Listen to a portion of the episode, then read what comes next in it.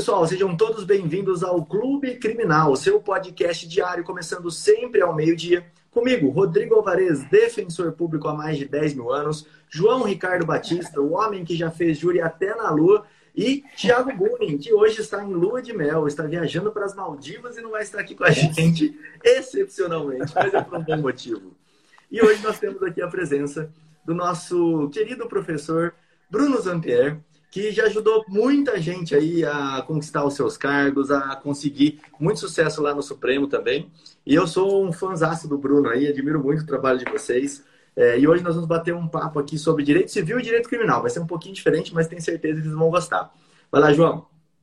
Fala pessoal, muito bom dia a todos. Você que está aí assistindo ao vivo a nossa gravação do podcast Clube Criminal, seja muito bem-vindo. E para você que está pegando o replay aqui no Spotify, Seja também muito bem-vindo. O encontro de hoje vai ser especialíssimo, porque o nosso convidado é nada mais, nada menos que Bruno Zampier, o cara que vai te aprovar para concursos jurídicos. Olha, eu fazendo merchan já gratuito aqui. E faço com todo prazer, porque o cara é fera mesmo, tá? Vocês vão ver no encontro de hoje que o tema é, é relacionado a direito civil. Aí o advogado criminalista, quantas vezes fala, o que eu quero, eu quero saber com direito civil? Meu amigo, você tem que tirar uma venda que está nos seus olhos para você ler o, o, o, processo criminal, o processo de direito penal, sobre as lentes funcionais. E aí eu quero já de cara, antes de mais nada, falar que esse cara que está aqui hoje, Bruno Zampier, ele vai te fazer você sair desse podcast hoje com uma visão diferenciada daquilo que você entende por direitos humanos a partir de uma leitura de direitos da personalidade. Tenho certeza que ele vai falar isso. Já assisti uma aula animal dele sobre isso. Tenho certeza que vocês vão gostar demais desse nosso convidado. Então, antes de mais nada, seja muito bem-vindo, Bruno Zampier. Dê um alô para a galera que já se apresenta e é um prazer estar contigo aqui no nosso podcast. Valeu, doutor João Ricardo. Obrigado, cara, pelo carinho aí das palavras, doutor Rodrigo. Valeu demais, galera. Pô, já cheguei chegando, né? A galera já, já colocou a bola lá em cima. Agora eu tô ferrado aqui para cumprir essas promessas todas que vocês fizeram. Mas é, é legal demais a gente bater esse papo, porque esse papo ele já rompe é, um paradigma que eu acho é, meio bobo, bobalhão, de trazer uma, uma, uma, uma rivalidade inexistente entre direito civil e direito penal. Isso só serve para encantar é, aluno de faculdade, né? brincadeirinha que um professor faz com o outro. Mas quando você cai na prática da advocacia, que é uma coisa que vocês se dedicam bastante, você ter conhecimento, tanto como civilista do direito penal, quanto, é, quanto penalista do direito civil, isso é, é mais uma ferramenta que você coloca à disposição dos seus clientes. E eu vejo muita gente com uma visão é, totalmente míope do quanto essas disciplinas são complementares e não antagônicas.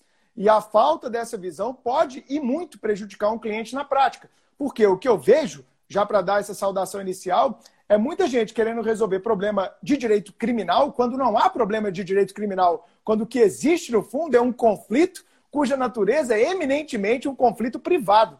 E aí as pessoas querem a vingança, querem a polícia civil, querem um inquérito policial, querem uma ação criminal que vai demorar anos e que vai chegar lá na frente Desculpem falar, mas não vai dar em nada.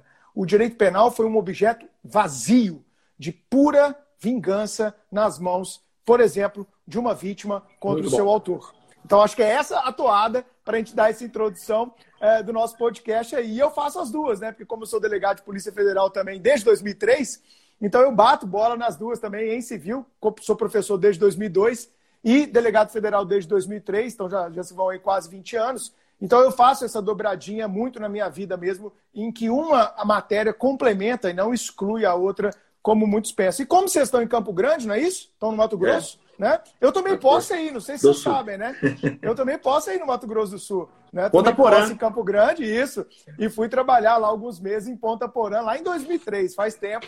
Né? Terra boa demais. Não, Sou ali é tranquilo para trabalhar. Delegado é, para trabalhar em Ponta Porã, não Cara, é uma escola, né, doutor João? Tráfico, beleza é uma escola animal, né, cara? É uma escola melhor que tem. Quem, quem, quem é polícia ali, meu amigo, é polícia em qualquer outro lugar do país, né?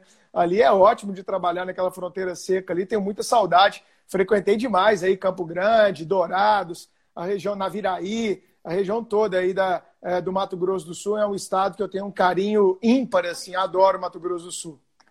Show Pessoal que está assistindo ao vivo aqui, que já tomou uma voadora com os dois pés no peito aqui, viu que o encontro vai ser legal hoje. Pega esse aviãozinho aqui, já manda para os colegas, chama a galera aqui para conhecer delegado Bruno Zampier, tá? É, já que você falou sobre delegado, se apresenta, pessoal, fala um pouquinho da sua história aqui, porque eu assisti um vídeo da sua história também, e a Pô. sua história é impactante. Então, esses caras se preparam um podcast mesmo, inteiro, mas fala aí 50 centavos da sua história pra gente.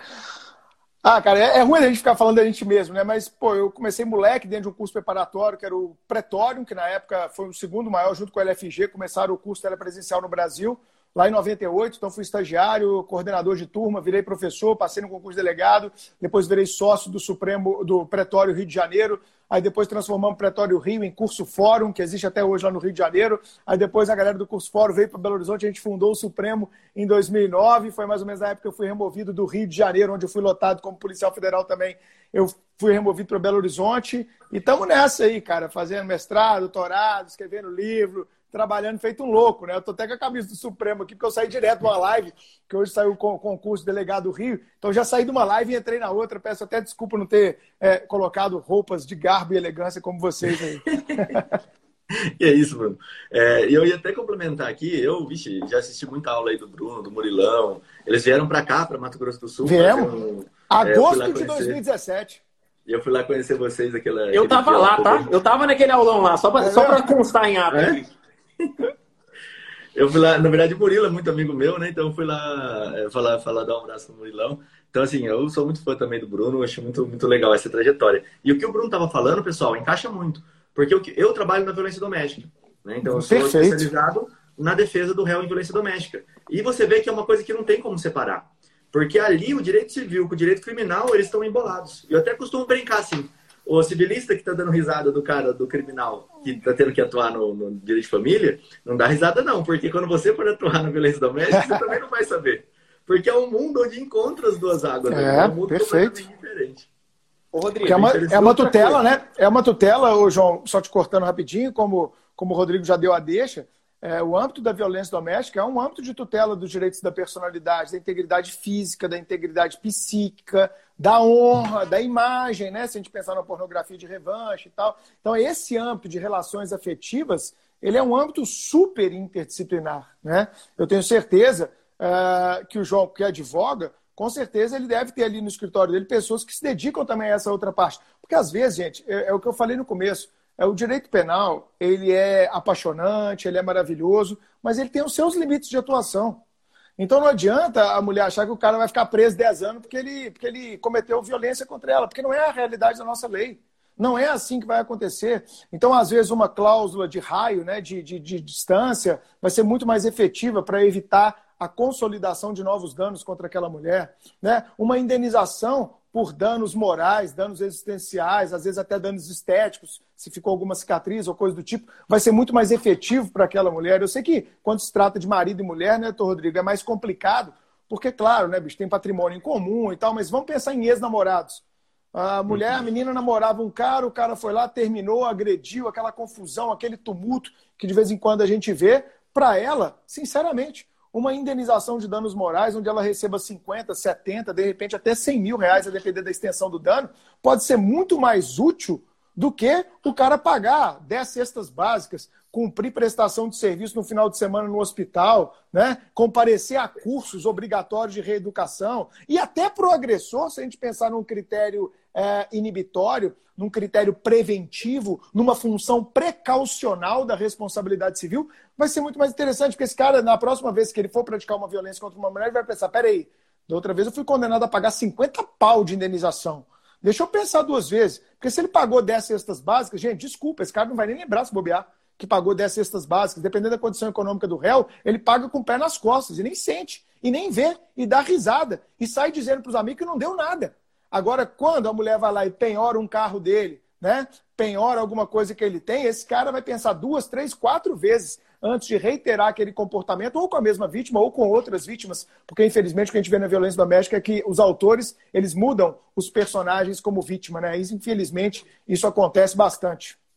Sim, e o que eu mais vejo, Bruno, é o pessoal indo lá, na, lá no meu gabinete para reclamar quando eles são condenados, não da condenação criminal, porque ele pode fazer uma suspensão da pena ali, assinar por dois anos e beleza. Eles vão reclamar perguntando: o que, que é esse valor de dano moral que eu fui condenado aqui pelo juiz? é e aqui em Campo Grande, eles condenam todo mundo em dano moral. Então, Excelente. o que eles querem saber é isso. E na defensoria, né, tipo, um, um salário mínimo, R$ 1.100, R$ 1.500 pro assistido da defensoria é pesado. Então, Exato. o cara vai lá, pô, como é que eu vou pagar isso aqui? Eu não tenho nem onde cair. a reclamação é essa, viu? Sempre aparece. É, mexendo, mexendo, mexendo na parte sensível. Tem um aspecto, quando eu atuo na defesa ou na né, de vítimas, ou quando atuo no juizado especial criminal, que olha, eu vejo o advogado criminalista bobeando, perdendo a oportunidade de atuar positivamente, simplesmente por desconhecer os aspectos cíveis relacionados a crimes do juizado especial criminal. Composição civil dos danos. É um negócio que tem efeitos em todas as searas, as searas, não só no criminal. Né? A gente vê ali a, a possível punição, que o Zampier está falando muito bem aqui, né? Ao final, é pífia, e às vezes eu chego pro meu cliente, que é a vítima, e falo, peraí, o que, você está querendo de fato? Você quer punir ele? Vamos sair de direito criminal? Não é o direito criminal que vai punir. Não é o direito criminal que vai punir. Então, assim, ó, antes da gente entrar nesse tema, eu gostaria que o professor Bruno Zampier aqui desse uma, uma pincelada numa palestra que eu já vi dele, que, olha, foi, foi transformadora. Foi elucidativa para mim, tá? E eu gostaria que vocês tivessem o privilégio de participar de, sabe, de esse cara que emana um conhecimento muito legal que é prático. Então eu quero já fazer uma pergunta provocativa para o Bruno Zampier, para ele falar um pouquinho sobre isso. Primeiro, Bruno Zampier, eu discordo de direitos, de, de direitos humanos. Eu acho um absurdo uhum. direitos humanos.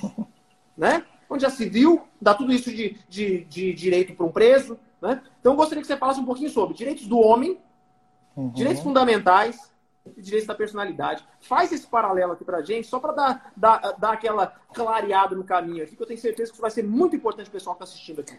É, aqui é mais um ponto né, de interdisciplinaridade. Eu sempre gosto nas minhas aulas, como você está falando aí, de trabalhar essa visão macro do direito. Eu acho que essa divisão em ramos ela é muito emburrecedora, para usar uma expressão bem esculachada, sabe? Ela emburrece mais do que acrescenta.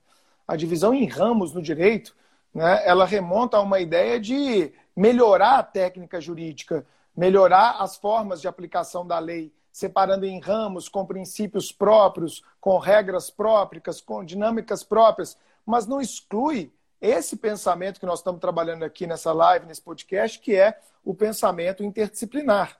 Eu sempre tive essa visão interdisciplinar, graças a alguns professores que eu tive ao longo da minha vida, e eu percebo que os melhores advogados, os melhores alunos, os aprovados em concurso, eles têm muito essa dinâmica da interdisciplinaridade. Então, quando a gente fala de tutela da pessoa humana, isso pertence a qual ramo do direito? Todos. Né? Se o nosso ordenamento jurídico ele é centrado, tem como princípio fundamental a dignidade, né? nem tudo é dignidade, porque quando tudo é dignidade, tudo e nada é a mesma coisa.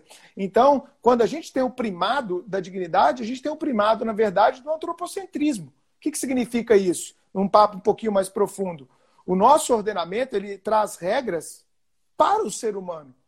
É para proteger o ser humano, para limitar o comportamento do ser humano, para estabelecer requisitos na manifestação de vontade do ser humano, para que o ser humano, no direito penal, não pratique condutas típicas ilícitas e culpáveis que violem bens jurídicos penais, bens jurídicos tutelados pela, pela lei penal. Então, os bens jurídicos mais importantes da vida e sociedade serão tutelados pelo direito penal. Claro, qual é o 01? A pessoa humana. Você olha lá a vida, a integridade física, a honra, são questões eminentemente humanas. E não à toa elas são os primeiros artigos da parte especial. Não é à toa. Essa colocação ali não foi retirada do sovaco. Por que, que não foi primeiro crimes contra o patrimônio e depois crimes contra a pessoa? Claro, existe uma razão de ser para isso. E a razão de ser é simples. É o antropocentrismo do nosso ordenamento. É o ser humano está como centro do nosso ordenamento, das preocupações do nosso ordenamento. Isso a gente vai ver, repito, no direito penal, a gente vai ver isso no direito constitucional, a gente vai ver isso no direito administrativo, a gente vai ver isso no direito civil. A gente vai ver isso, obviamente, nos direitos humanos. Então, a proteção da pessoa humana, ela vai se dar em diversos planos. Ela vai ser objeto de preocupação de vários ramos do direito, várias disciplinas jurídicas. E haverá pontos de inevitável contato entre elas. Então, se eu pensar, nós estamos falando agora da saída dos Estados Unidos do Afeganistão. Para usar um exemplo das semanas anteriores, aquela cena monstruosa das pessoas se pendurando no avião para poder fugir daquele grupo que agora está no poder, que é o Talibã.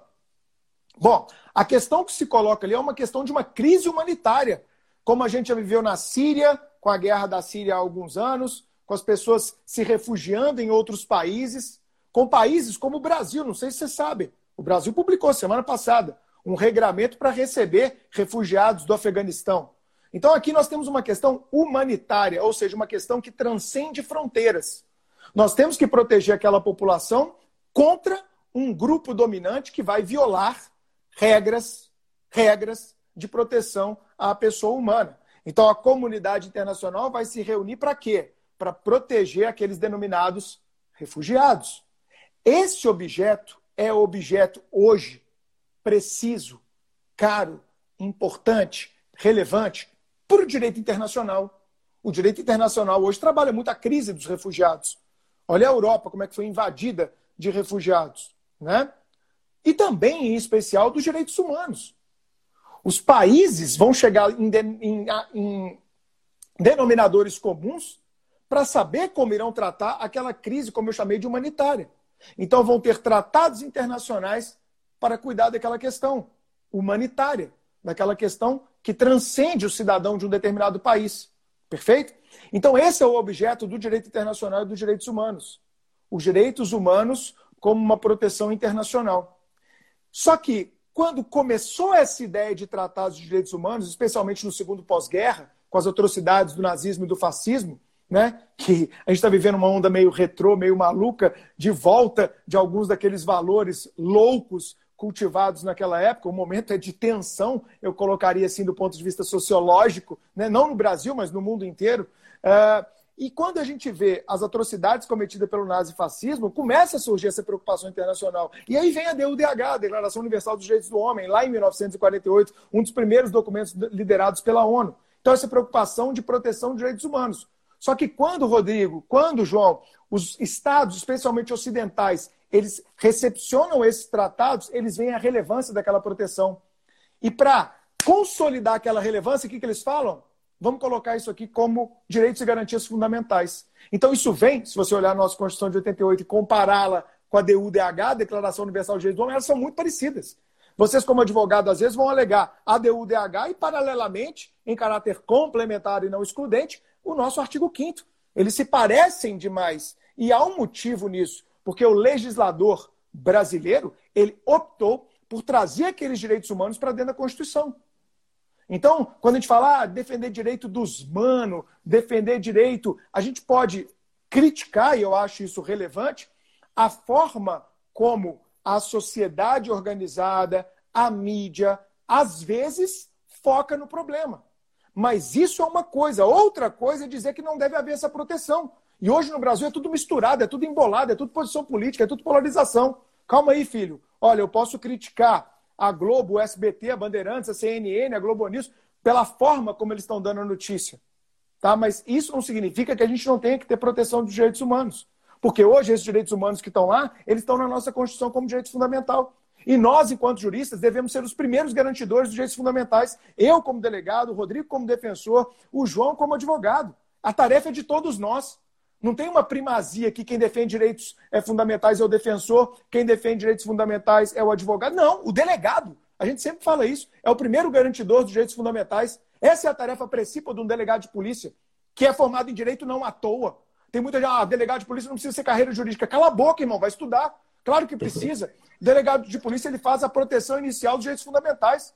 Eu não posso colocar, com todo respeito, alguém que não é formado em direito para fazer uma função dessa, como se função de delegado fosse somente fazer subsunção do crime à norma. Isso aí, inteligência artificial vai fazer em poucos anos. Se já não faz, eu não preciso de uma pessoa. Vai ter um app, um software de inteligência artificial que vai fazer isso. Eu não preciso do delegado. E aí, quando eu pego essa proteção dos direitos humanos no plano internacional, essa proteção dos direitos fundamentais no plano constitucional e trago ela para o âmbito do direito privado, eu me preocupo com as relações horizontais, com as relações entre dois sujeitos que estão no mesmo status.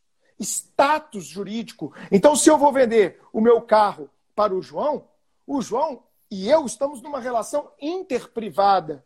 Se eu faço parte de uma associação de, de, de, de, criminalistas do Brasil, liderada pelo Rodrigo, eu sou um integrante daquela associação e eu estou numa relação de horizontalidade com todos os demais associados. E aí a questão que se coloca é nesse plano horizontalizado, nesse plano não vertical, Eu posso aplicar aqueles direitos humanos, aqueles direitos fundamentais? Sim. E como é que a gente dá o um nome para isso? Direitos da personalidade. Então, os direitos da personalidade nada mais são do que a projeção no Código Civil daquela tutela da pessoa humana, que no plano internacional é dos direitos humanos, que no plano da Constituição é dos direitos fundamentais e que no plano do direito civil é dos direitos da personalidade. É a mesma coisa. A gente quer a mesma coisa, só que a forma de atuar, a principiologia, a forma de legislar, as aberturas semânticas, as regras que vão ser construídas, elas vão variar, porque, claro, os âmbitos de aplicação são diferentes. Eu acho que, em resumo, acho que deu para responder.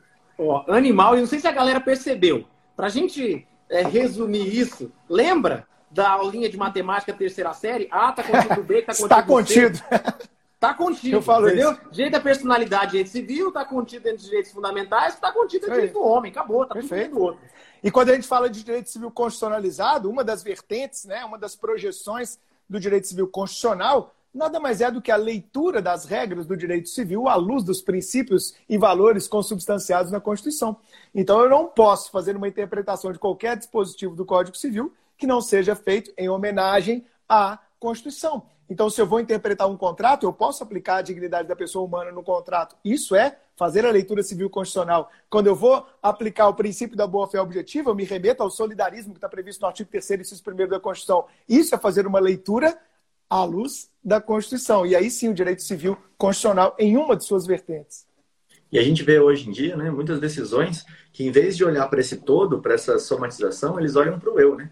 Ah, essa norma vai me beneficiar, essa norma vai ser legal para o que eu penso, para a minha ideia política, a minha ideia partidária, e aí eu sigo É. um caminho, como você falou ali. Eu tô vendo isso, isso é o que mais me assusta, Bruno, hoje em dia, porque eu vejo muitas decisões que vão por esse caminho. Né? É, são você nulas. olhar e falar. A é, resposta é: são decisões nulas. né? A decisão em que o juiz traz valores pessoais que se distanciam dos valores constitucionais para dentro dela, a tese do advogado para o recurso está pronta, a decisão é nula. O juiz não tem o direito de trazer qualquer ponto de vista pessoal para dentro da decisão. Ele não tem esse direito. E a gente tem que bater nessa tecla o tempo inteiro, né? Tirando essa ideia de, ah, não, mas na minha concepção, cala a boca, juiz. Não é na sua concepção, não, irmão. Tá? É na concepção da Constituição. Então, você quer fundamentar a sua decisão, você vai fundamentá-la com base na Constituição, sob pena de invalidade da decisão. Então, a tese 01 já está pronta. Juiz não tem que dar sua opinião pessoal, trazer os seus valores pessoais para dentro da decisão. Assim como eu, delegado, também não tenho. é isso. Assim como eu, delegado, também não tenho. Eu não tenho o direito de fazer isso. Eu sou um servidor público. O servidor público é um servidor da Constituição. Essa dimensão é que tem que ser trazida de volta, como você colocou, Rodrigo. Exato, eu acho, eu acho muito interessante isso. E a gente sempre falou isso, né? Eu sempre dou esse exemplo. Por exemplo, no meu gabinete, às vezes, o assistido quer gravar a nossa conversa. E ele vai todo sem jeito, ele coloca ali em cima, coloca o celular do lado. E eu falo para ele, falo, olha, não tem problema nenhum, você pode gravar, não precisa esconder, porque eu sou um agente público. O que a gente conversa aqui, ele só é, é, sigiloso porque é o- de respeito à sua vida, não o que eu Perfeito. tô falando. Agora, você quer pegar o que eu tô falando e colocar na internet em qualquer local, o que eu vou falar aqui eu vou reafirmar lá para frente. né? A gente enfrenta Perfeito. muito desse, desse limite de qual é a exposição que o funcionário público pode ter ou não. Há um Ah, delegado aí- da delegacia, isso- ele pode ou não ser filmado. É, né? isso aí é uma polêmica para mais de metro, né? Doutor João já deve ter enfrentado isso aí várias vezes. Eu, assim, é, já tive pedidos de advogados para gravar é, depoimento. Ô, ô, doutor, eu posso gravar o depoimento? Eu só falo assim, pode. Você faz um pedido para a corregedoria, se a corregedoria me autorizar, eu deixo gravar tranquilamente. O que eu não posso, aqui na Polícia Federal, é criar um procedimento que não está previsto na instrução normativa, porque senão amanhã esse procedimento se volta contra mim. Entendo o direito do senhor, se você quiser, a gente adia a audiência, você peticiona para a corregedoria, eles autorizando, eu estou tranquilo quanto à autorização, porque também a gente tem que olhar o lado né, de cá, do servidor Uhum. público, muitas vezes, que ele tem que cumprir tudo o que a lei manda. É o princípio da legalidade na administração pública. Mas eu acho que a gente precisa evoluir para isso. Eu sou, eu sou fã da ideia de uma audiência gravada. Eu não vou cometer legalidade nenhuma num interrogatório meu, numa coleta de oitiva. Eu tenho certeza que pode gravar à vontade. Então, Uhum. e outra, né? E outra. É, por que, que eu falo que tem que ter isso? Porque amanhã um advogado mal intencionado, porque existe delegado mal intencionado, promotor mal intencionado, juiz mal intencionado, advogado mal intencionado, vai e, e viraliza uma, uma- pergunta minha fora do contexto. E faz um, um, um editar e colar. Então, peraí, tem que gravar? Tem, mas eu quero também ficar com uma cópia. Como é que nós vamos produzir essa cópia? Quem vai gravar é a polícia ou é o advogado? Né? Como é que vai ser? Ele vai, ele vai, ele vai. Eu, eu, eu entendo que tem que ser igual na justiça. Grava e quem quiser pegar uma cópia, pega, mas vai estar registrado que pegou uma cópia. Porque uhum. senão fica Deus dará, né? O advogado chega lá, né, doutor João? Não, ô, doutor, eu vou colocar meu celular aqui e vou gravar. Não, velho, peraí. Tem que ter procedimentos, tem que ter processo. Porque amanhã eu posso ter minha carreira destruída por um áudio editado, fora de contexto, é de uma pessoa maldosa, porque é, é, isso também existe, né? Então eu acho que a gente tem que caminhar para esse cenário de maior publicidade, de maior transparência, porque essa, essa é a lição que a nossa Constituição trouxe. Né? Muita gente ainda é reticente e tal, mas eu acho que a gente tem que caminhar nesse sentido aí, como você falou, Rodrigo. Ô, Bruno. E só, só para complementar, só para não perder o raciocínio, é só um, fiozinho aqui. É, o, tem um colega nosso do Júri aqui, ele teve um problemão, e aí ele começou a gravar todos os plenários dele a partir daí, e até hoje em dia ele posta os plenários, até porque é público, uhum. enfim. É, que foi o seguinte, a imprensa que estava sentada lá no dia, ele falou algo sobre a advogada que estava atuando no procedimento. Mas uhum. ele não falou mal, ele só falou sobre a advogada. Ele falou, olha, a advogada Sim. atuou até esse ponto. Daqui para frente, ela saiu do processo. E a imprensa ah, colocou assim: defensor fala que a advogada abandonou o processo e prejudicou a defesa do réu. É. E aí ele, ele, não tinha como mostrar aquilo, foi aberto um procedimento dele, a advogada foi na corregedoria. Aí vira testemunha, né? Exato, provar exatamente. Ele falou: quer saber, a partir de hoje eu gravo todos os, os meus, é. os meus, meus tribunais. Eu falei: é, já que você grava, posta. Porque Manda constar problema. em ata, né? Manda constar em ata e acabou. Exato. Fala, João.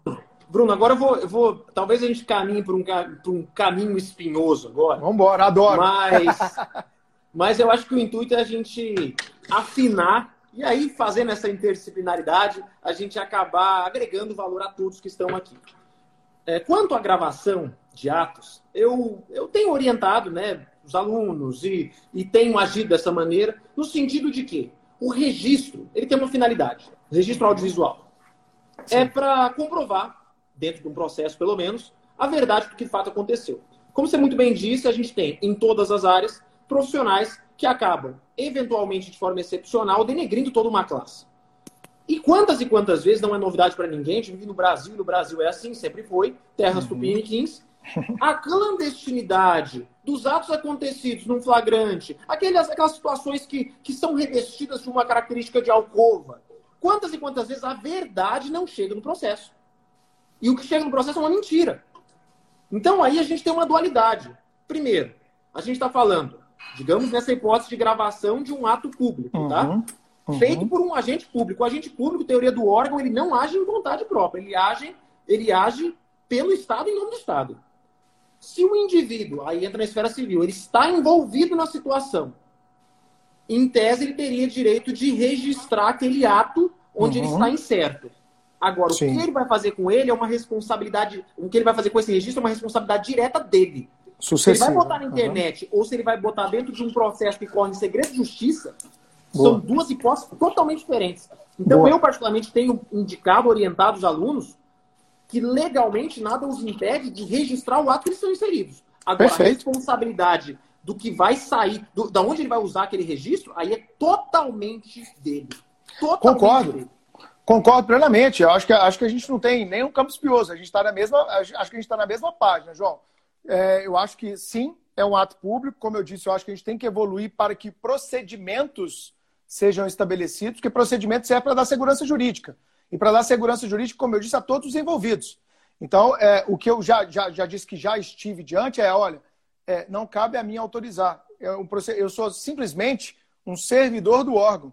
A partir do momento que o órgão diz como vai ser, como deve ser, e ele regulamenta esse procedimento, tamo junto. Entendeu? Eu só não posso fazer aqui criar o meu procedimento. Senão amanhã sou eu que estou tomando procedimento administrativo disciplinar. Entendeu? Porque na, na outra ponta vai alguém falar assim: peraí, mas você deixou? Qual é a fundamentação de você ter deixado o advogado fazer isso? Ah, não, é a Constituição e tal. Não, mas espera, eu estou perguntando o normativo interno aqui da polícia que você se baseou para poder fazer isso. Então, por isso que eu acho a OAB ela tem que sentar com as entidades policiais, com os órgãos policiais, ela tem que sentar com a justiça. E por que não? Democracia é isso, gente. É batalhar, de repente, para uma reforma processual onde isso fique claro, evidente, que não reste dúvidas.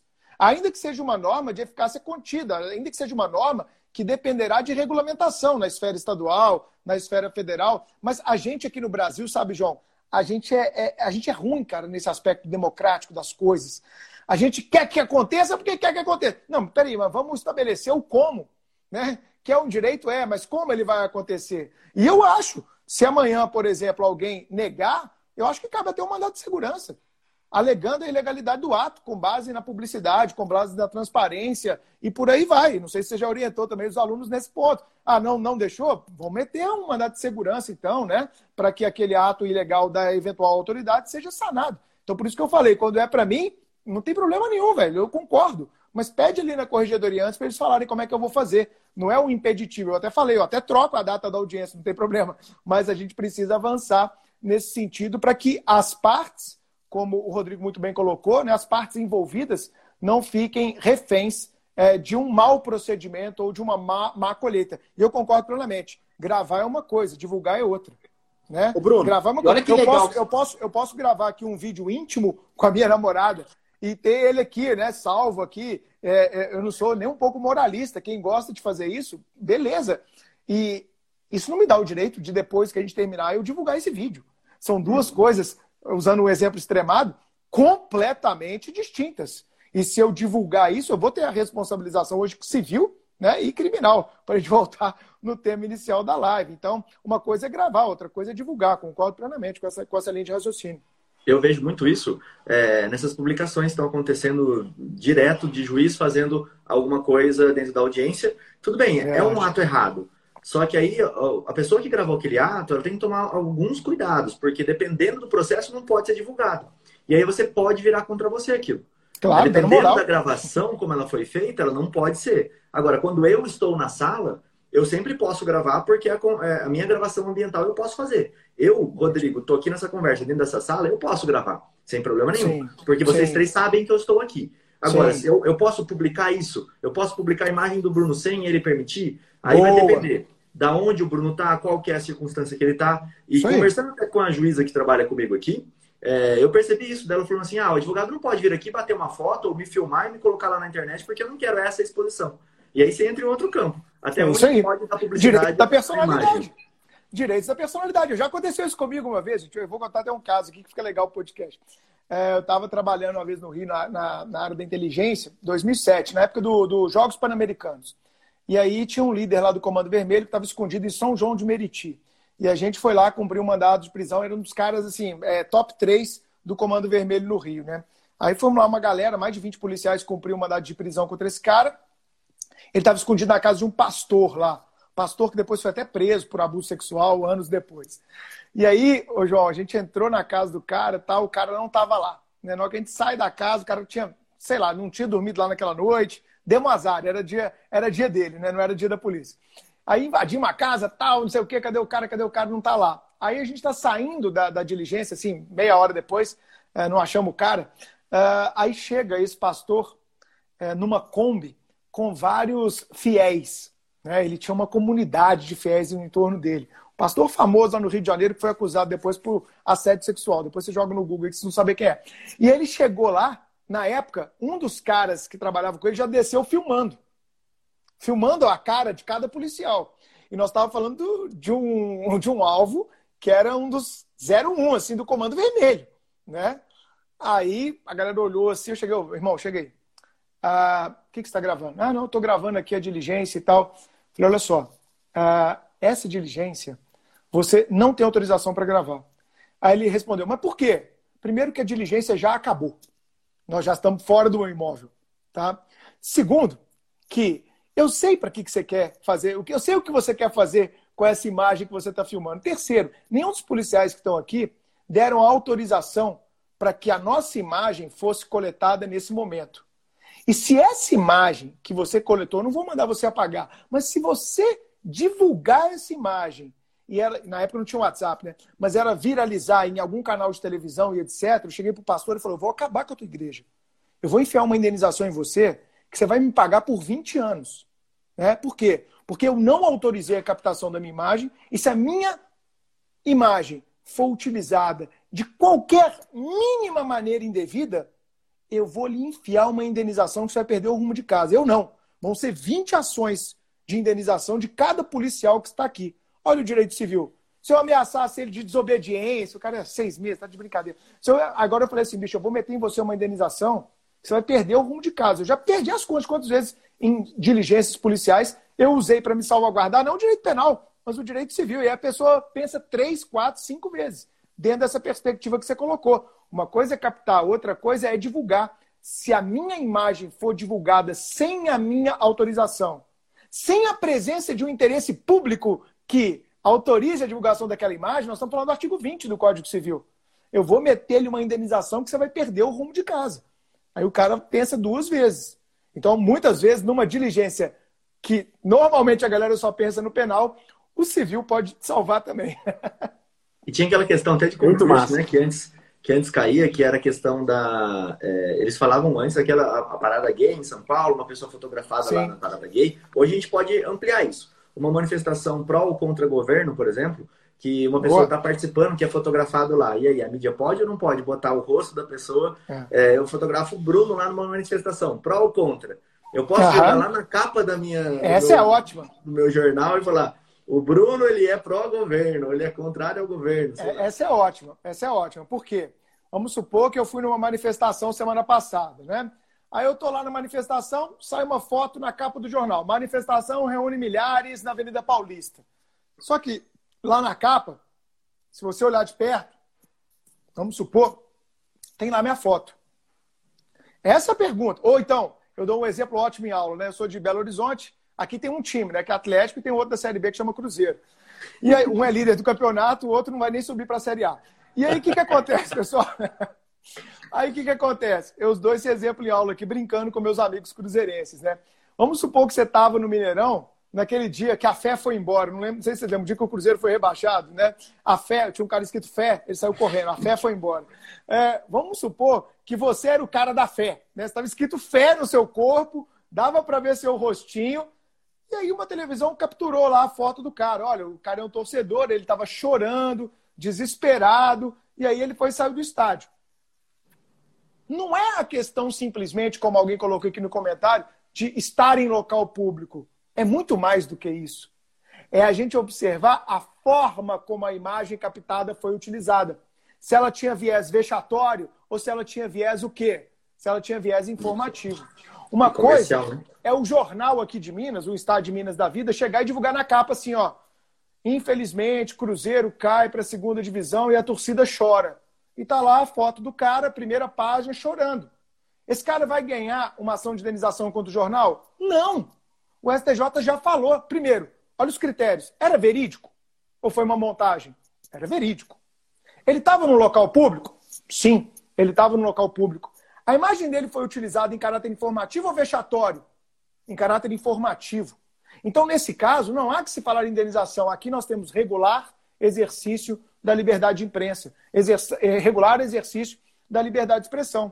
Outra coisa, olha que exemplo ótimo, é um blog da torcida atleticana pegar a foto daquele cara, né, e começar a fazer caricatura, começar a dizer chora Maria, segundona, e ficar divulgando aquela foto toda semana no blog, espezinhando, usando a imagem de maneira indevida. Vocês entendem que o contexto é completamente diferente?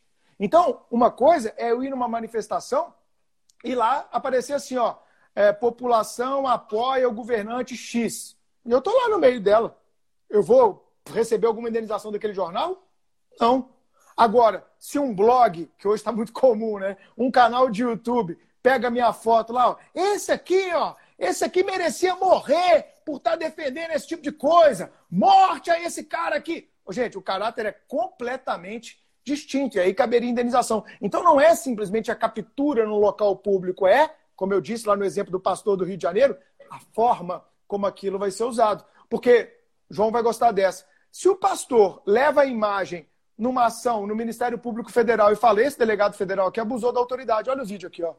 Ele abusou da autoridade. Será que eu vou conseguir reclamar alguma ação de perdas e danos contra ele? Claro que não. Ele utilizou aquilo corretamente. Agora, se ele faz aquilo exatamente com a finalidade de manchar minha reputação, de manchar minha imagem ou coisas do tipo, aí sim há uma clara violação do direito da personalidade e, consequentemente, um dever de reparação. E aí, Bruno, eu vejo que o pessoal às vezes foca muito na coisa errada. Né? Ele não está focando né, no porquê que ele está filmando aquele ato. E sim, é, por exemplo, ah, eu posso ou não filmar dentro de uma delegacia? Eu posso ou não filmar uma abordagem policial? Não, eu, na minha visão, você não tem problema nenhum de filmar uma abordagem policial. Perfeito. Porque, em tese, ela tem que correr dentro da lei. Agora, Perfeito. o problema é a publicidade e o caráter que você vai dar para isso depois. Eu vou Rodrigo, filmar para resguardar um processo, eu acho que nunca Rodrigo, está acontecendo isso toda hora, cara, na pandemia. A pandemia tornou o quê? Um monte de coisa que já acontecia, a gente sabe que a gente opera o direito há muito tempo, né? Um monte de coisas que acontecia nos tribunais agora estão vindo a público né, de abuso de autoridade, né, seja qual for o cargo, eu não vou, eu não vou estigmatizar um cargo, porque abuso existe em todos os cargos, em todas as profissões, tá? Então, a gente tem visto muito isso, uma, às vezes um juiz destemperado, um promotor que perdeu a compostura, um delegado, e a gente está vendo muito isso nessas audiências que estão sendo filmadas. Então, eu faço essa distinção até para essas audiências filmadas. De vez em quando a gente recebe, né? É, no Instagram, a gente vê, e, a gente é, vê em grupos de WhatsApp, ah, a juíza perdeu a linha lá no estado X, e aí a juíza, né, sei lá por que cargas d'água. Quem divulgou aquele vídeo vai responder, na minha visão. Essa, isso é claro. Uma coisa é eu levar no CNJ aquele vídeo. Uma coisa é eu levar na corregedoria do Tribunal de Justiça. Outra coisa é eu vou mandar no grupinho do WhatsApp dos meus amigos para chincalhar aquela juíza. Errar, meu amigo, todo mundo erra. Né? Revelação estava certa. Todo mundo erra, todo mundo erra sempre. Todo mundo vai errar. Né? Agora, o que você vai fazer com o erro daquela pessoa, não me venha com o tribunal da internet, que isso aí são outros 500 e abre uma nova janela para a gente discutir também, né? A sociedade do, do, do, como é que chama? Do, do, do cancelamento. Exato. E Ô, aconteceu uma recentemente... Oi, pode falar. Só para dar um, aqui o Brunão um aqui também. O Brunão trabalha muito em delegacia. Hoje a gente bateu o recorde de Brunos aqui. Ou não. Acho que já teve dois Brunos já outra vez. É, o, o, o, Bruno, só para a gente fazer esse link aqui, tem um julgado recente que, para mim, ele é paradigmático, ele é um divisor de águas, que vai mudar muito a parte de abordagem policial, que é o Sebastião Reis, aquele 598051, que fala uhum. que os policiais vão ter agora o prazo de um ano para não só instrumentalizar, como formar, né, dar orientação para os policiais para registro de todas as imagens e áudios da, do, do, ingresso em domicílio, bem como um registro uhum. por escrito da autorização da pessoa, para garantir Sim. que aquela autorização por escrito ela é compatível com uma autorização real, de fato, ingressando no domicílio. Aí, por que Excelente. eu estou citando isso? Por que eu estou citando isso? Poxa, isso aqui é, o, é, é, é, o, é o, o direito correndo atrás do fato, né? O uhum. direito sempre vai estar atrás da sociedade. Sempre. Sempre. Então, direito assim, é tartaruga. Tartaruga, você vê que não é uma inter... não, não, tem clandestinidade na filmagem, muito pelo contrário. Você vê que é o próprio judiciário reconhecendo que faz jus uma, a, a, um registro formal do que de fato aconteceu, vindo para o processo. Simples Boa. assim. O problema é quem faz e como faz. Quer fazer? Faz direitinho. Isso aí, perfeito. E, e eu acho interessante esse julgado, né? Porque assim, muita gente criticou na época, inclusive vários amigos meus policiais é, mas é uma questão, meu amigo, de priorizar recurso. Vai ter que comprar câmera, vai comprar GoPro, vai comprar celular, vai comprar alguma coisa, vai ter que aparelhar, especialmente a, a polícia que está na rua né, o tempo inteiro, que é a polícia administrativa e não a polícia judiciária, a polícia militar e a polícia rodoviária federal, que exerce função de, de poder de polícia administrativa, é, elas vão ter que cumprir isso. E a polícia judiciária também, quando estiver cumprindo alguma medida cautelar, como uma prisão, busca ou coisa que o valha. Eu acho bem interessante e para ser sincero, viu? Na Polícia Federal, muita gente já faz isso há bastante tempo. O pessoal fez uma pergunta até interessante aqui. Chegou é... gente aí, vocês nem apresentaram quem chegou aí, gente. O que, que é isso? Convidado Bruno... chega na casa, ninguém fala oi, pô. Bruno Miranda, seja muito bem-vindo, advogado criminalista, nosso amigo aqui, já é de casa, entra sem bater na porta. E é um grande prazer ter você aqui conosco, tá? Está ao lado aqui nada mais nada menos que Bruno Zampier. Se não é fã, vai, vai tornar a ser, tá? Dá um oi aí pra galera, Bruno Miranda. Ô, meu povo, boa tarde a todos. É um prazer. Meu xará, Bruno, fera demais. João Ricardo, meu irmão. Quando vem a São Paulo é obrigatório me chamar.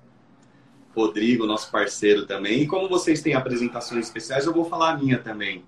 O Rodrigo é advogado há mais de 10 mil anos. O João é até na lua, ele já fez júri. E eu aqui, humildemente, atuando em inquérito policial há 12 anos, 5 meses e 15 dias. Porra! Brunão é o cara do inquérito. E contando. Que massa, cara. Bem-vindo, viu, Xará? Obrigado. Deixa eu só dar meus 20 centavos aqui rapidinho. Vocês entraram aí na questão de, de, de imagem, né? Essa questão da gente gravar os atos e tudo mais. E aí tem a visão do, do Bruno como delegado, é uma visão válida, é uma visão que tem a legitimidade por conta da atividade dele. Nós aqui como advogado temos a nossa visão, a nossa possibilidade. E na verdade, tudo não passa de ser uma questão de bom senso. Infelizmente, todas essas regras têm que ser impostas e a gente tem que perguntar como faz, como não faz, porque falta bom senso a alguns que divulgam de forma vexatória, como foi dito aí nos institutos do direito civil, né, ou até de uma forma a denegrir mesmo aquela pessoa especificamente, sem demonstrar o contexto de uma forma geral, né? Então isso que é o prejuízo que para quem faz de uma forma correta acaba passando por essa por essa dificuldade. Como sempre, né, Xará? Os justos pagando pelos injustos. É a vida, né, Exato. É, o pessoal isso, é desde a infância, né, cara? Isso é, isso é... os seus direitos, né? Ô, ô, João, isso aí é desde a infância, né, cara? Seu irmão fazia uma merda e se apanhava igual. não quero saber. Vai apanhar todo mundo. Você, eu não fiz nada. O, é, eu tava, o pessoal tava perguntando de Instagram que divulga as audiências criminais. É, aí que tá, pessoal. A gente tem que ver qual que é a pertinência daquilo, ponto um. Eu sou um Instagram informativo. Eu faço é, propaganda como se eu fosse um jornal. Propaganda não, mas eu informo as pessoas. Aquilo está sendo em caráter informativo, vai poder. A audiência é pública na maioria das vezes.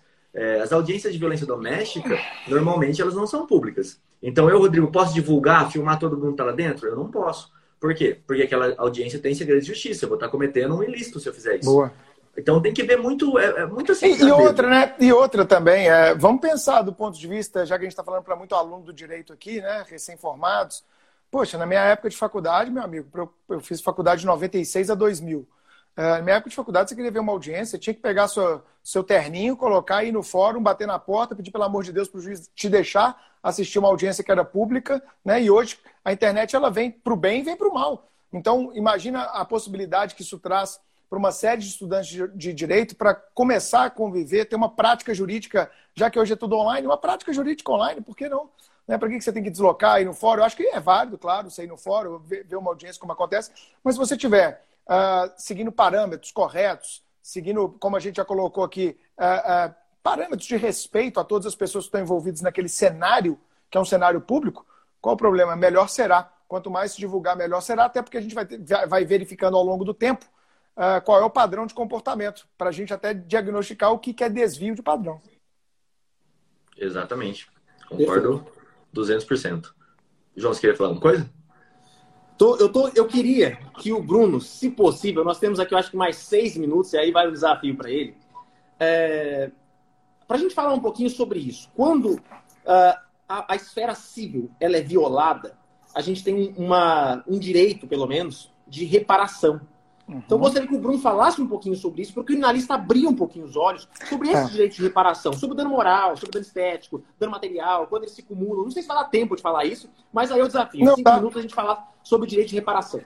Dá, eu acho que sim, é, é, é, é, muito, sabe, João, e a tarefa dos penalistas nesse ponto é fundamental. E os grandes penalistas, como vocês, fazem isso, eu tenho certeza que fazem isso, que é tirar o fetiche pelo direito penal. Existe um fetiche por detrás do direito penal, como eu disse no começo é, desse nosso bate-papo, de que o penal vai resolver as coisas. E não é bem assim, sabe? Não é bem assim. Ah, vocês devem se lembrar, há oito, nove anos, quando aconteceu aquele acidente trágico na Boate Kiss, lá em Santa Maria, do Rio Grande do Sul. Mais de 200 jovens mortos, né? É, aquilo aconteceu num sábado de madrugada. No domingo de manhã, eu adoro o Twitter, né? E eu dei uma tweetada no domingo de manhã, quando eu liguei a televisão e fiquei sabendo é, dessa tragédia com mais de 200 jovens mortos. Eu escrevi o seguinte: esqueçam o direito penal nessa tragédia da Boate Kiss. Por quê? Cara, assim, com horas do acontecimento, eu sapequei essa. Esqueçam o direito penal na Boate Kiss. Ninguém vai cumprir pena privativa de liberdade em regime fechado. Ninguém vai pegar, na expressão popular, cadeia por essa tragédia de mais de 200 jovens mortos. Pensem no direito civil. Foi isso que eu falei, uma tuitada. Na época bombou, explodiu. Mas por quê, gente? É, e eu falei isso também quando teve a tragédia de Mariana aqui em Minas, né, da Samarco, a tragédia aqui em Brumadinho da Vale, quando a, quando a, a, a, a barragem rompeu, aquele mar de lama matou mais de 200 é, cidadãos mineiros. Eu falei a mesma coisa, esqueçam o direito penal. Eu conheço, foram meus colegas que tocaram os inquéritos contra a Samarco e contra a Vale. Inquéritos da Polícia Federal muito bem conduzidos, com farta prova da negligência daquelas pessoas que deveriam ter zelado pela manutenção adequada daquelas barragens de sedimentos e não o fizeram. Mas ainda assim, vamos analisar o caso concreto. Uh, alguém vai dizer minimamente, que conheça minimamente a teoria geral do delito, vai dizer que esses crimes aconteceram por dolo? Tem que forçar muito a barra e tem que ter muita prova para você tentar sapecar um dolo eventual. E já digo, Tribunal Superior é só olhar o histórico. Não vai cair nessa tese de dolo eventual nesse tipo de delito. Não vai cair. Ah, eles sabiam que poderia desabar lá a barragem e simplesmente falaram: dane-se. Gente, um gestor não falou isso. Ele acreditou que aquele evento não aconteceria. Ele não investiu os recursos que tinha que investir porque ele acreditou que aquele evento não aconteceria como aconteceu. E se eu pego uma, uma, é, é, uma boate kiss, é mais complexo ainda, porque ali eu tenho uma causalidade complexa, uma causalidade múltipla. Eu tenho um diretor da banda que colocou fogo de artifício, eu tenho um cara que soltou fogo de artifício, eu tenho o dono da boate que revestiu a boate com, o, com a espuma inadequada, uma espuma tóxica, eu tenho a não é, fiscalização pela prefeitura, eu tenho a não fiscalização pelo corpo de bombeiro. Então aqui eu já falei de responsabilidade de quem estourou o fogo de artifício, do dono, o empresário da banda, o do dono da boate, a responsabilidade civil do município por omissão, a responsabilidade civil do Estado. De cara aqui, ó, eu falo de cinco responsabilidades. e dez anos quase depois da Boate Kiss, ninguém foi condenado criminalmente. E eu conheço os promotores que atuaram lá. Um até dá aula comigo há muitos anos. Um baita de um cara. E não vai conseguir. Não vai chegar a lugar nenhum. E aí, quando fixar uma pena para esses caras, o que, que vai acontecer, vocês que advogam? Prescrição. Ponto final. Então, o meu tweet não foi uma visão, olha, Ná, prevendo o que vai acontecer. Não. Eu não estou dizendo que o direito penal não vai ter que intervir em situações assim. Ele tem que intervir. Mas a resposta que ele vai dar vai ser totalmente ineficiente. Por quê? Se fosse a minha filha que tivesse morrido naquela boate, eu queria que os caras ficassem presos, meu irmão, 30 anos. Mas não vai acontecer. Não vai acontecer. Então, usando o mesmo exemplo que a gente usou no começo, por que, que eu tuitei no dia seguinte falando que reflitam sobre o direito civil? O que, que começou a acontecer já no dia seguinte, na manhã seguinte do acidente? Transferência de patrimônio de quem tinha patrimônio. Então, o cara que era empresário, tinha dinheiro, tinha não sei quantas boas, já começou o quê? Ó, desfazer de todo o patrimônio dele. Aconselhado, né, óbvio, pelos seus advogados civilistas, na maioria dos casos, porque já sabiam que iria vir uma pretensão indenizatória gigantesca de mais de 200 famílias. Né? Então, essas famílias hoje elas brigam no judiciário gaúcho pela devida reparação, abordando responsabilidade do município de Santa Maria, responsabilidade do Estado do Rio Grande do Sul, responsabilidade do empresário da banda, responsabilidade ah, do dono da boate, do empreendimento lá, que absurdamente, né? Olha o que o cara pensou. Ele falou para fechar as portas, para as pessoas não saírem sem pagar. Olha como era mesquinha a visão do cara. Então, a tragédia só foi do jeito que foi, porque os seguranças do primeiro momento, ao invés de abrir as portas de emergência, eles fecharam. É louco. Então você pode pensar até na função de garantidor desse segurança, respondendo criminalmente também, ou ele estava numa obediência hierárquica. São tantas as múltiplas questões que se colocam, mas uma coisa é certa. E era o objeto da minha publicação em rede social. O direito penal, ele não vai solver situações em que a negligência é o pano de fundo. E eu digo, as grandes tragédias, ao menos no Brasil, elas têm a negligência como pano de fundo.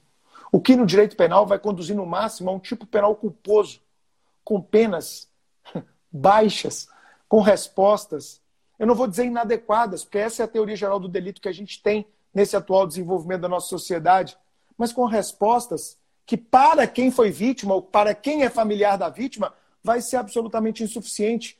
Lembra do exemplo que a gente deu da violência doméstica no começo do nosso bate-papo?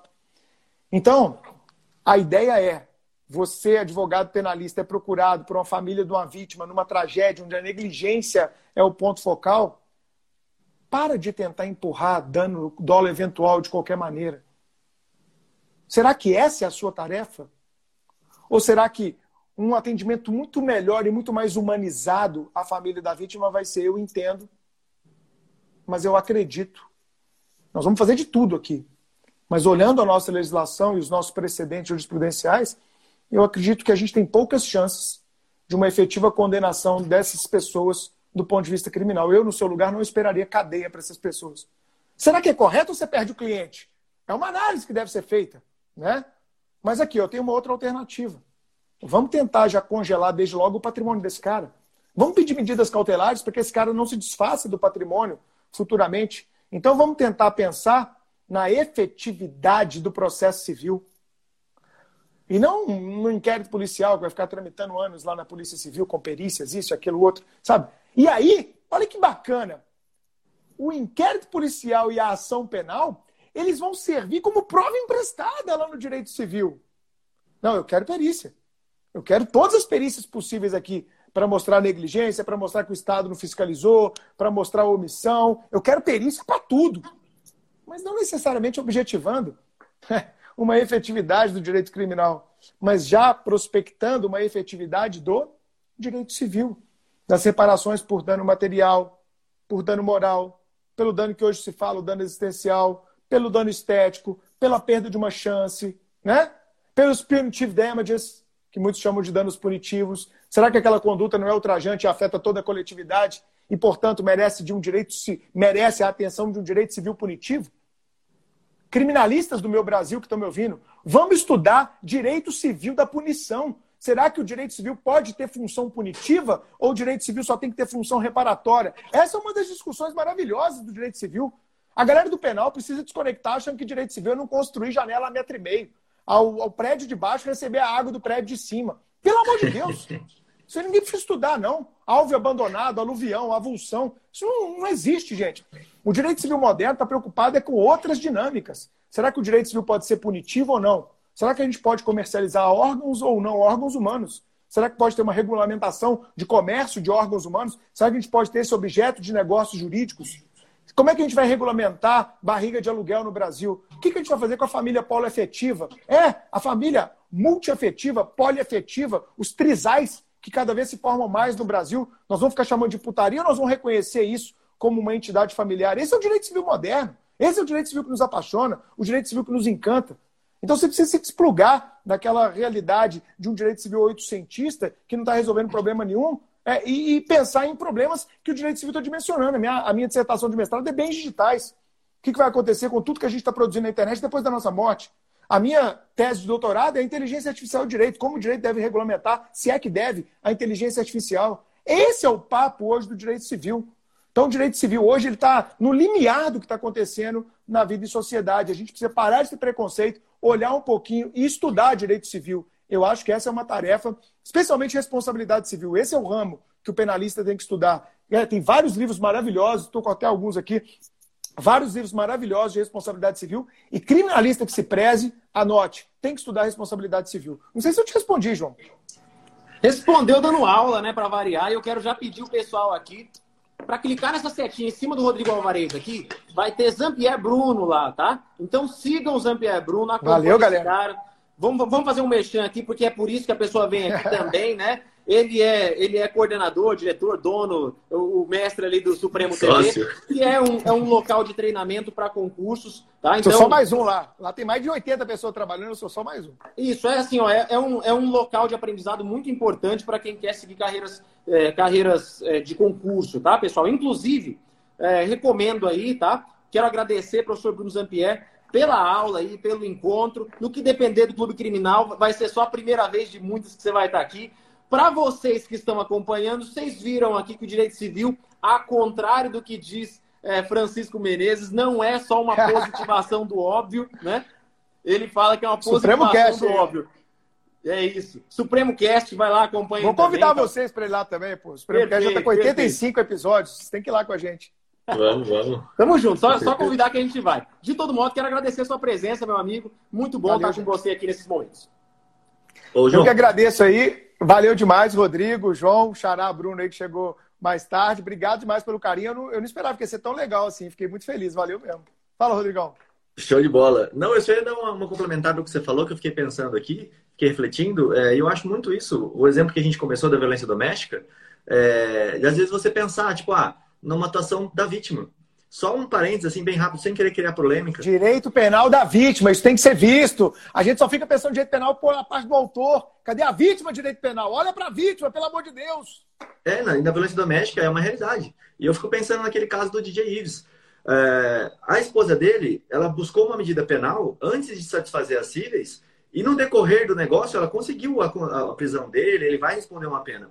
Mas o patrimônio dele foi tão dilapidado nesse processo que no final ela vai sair sem patrimônio nenhum.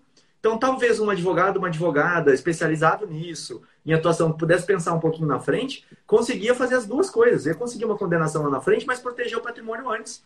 Vou dar um eu... exemplo. E como é, que a, como é que o advogado hoje atua com um cara que já desfez do patrimônio? Simulação, artigo 167 do Código Civil. Se ele transferiu para laranja, corre atrás do laranja, follow the money, corre atrás do dinheiro e mostra que ele não comprou porcaria nenhuma, ele só transferiu para um laranja, simulando um negócio jurídico. Esse negócio jurídico é nulo e o negócio jurídico sendo declarado nulo, ele volta para o patrimônio do autor do dano e aí você penhora o bem no patrimônio do autor do dano. É, o direito civil salva muito, salva demais o direito civil. Com certeza. Bruno, brigadão aí pela Bruno presença. Miranda. Quero agradecer a todo mundo. Hoje, lembrando só que 8h45 nós temos a aula do Criminal na Prática, vai, vai ser um dia antes, vai ser segunda, porque o João tem 200 mil júris para fazer aí, então a gente vai ter que antecipar. Só essa semana eu tenho dois júris, só essa semana, então vamos ter que Ô, João, meu sonho, a aula de... Meu Oi? sonho é fazer um júri, sabia disso? Eu nunca fiz um júri, cara. Eu passei, passei logo depois que eu formei, nunca fiz um júri na vida. Então vamos fazer aposentar... um compromisso público aqui, Bruno. Eu vou aposentar aos 55 anos, aos 55 anos, falta 12 anos para aposentar. Eu vou aposentar aos 55, se tudo se mantiver até lá. E minha primeira atuação vai ser um júri. Você me convida aí, eu vou de graça. Não, então vai ser um júri comigo, compromisso público, tá gravado aqui no Spotify, tá? Tá gravado no Clube Criminal. O primeiro júri do Bruno Zampier, quando você aposentar, vai ser comigo. Convite feito. Então, de bola. Obrigado os Brunos, obrigado, João, valeu todo mundo. E amanhã tem mais. Até mais.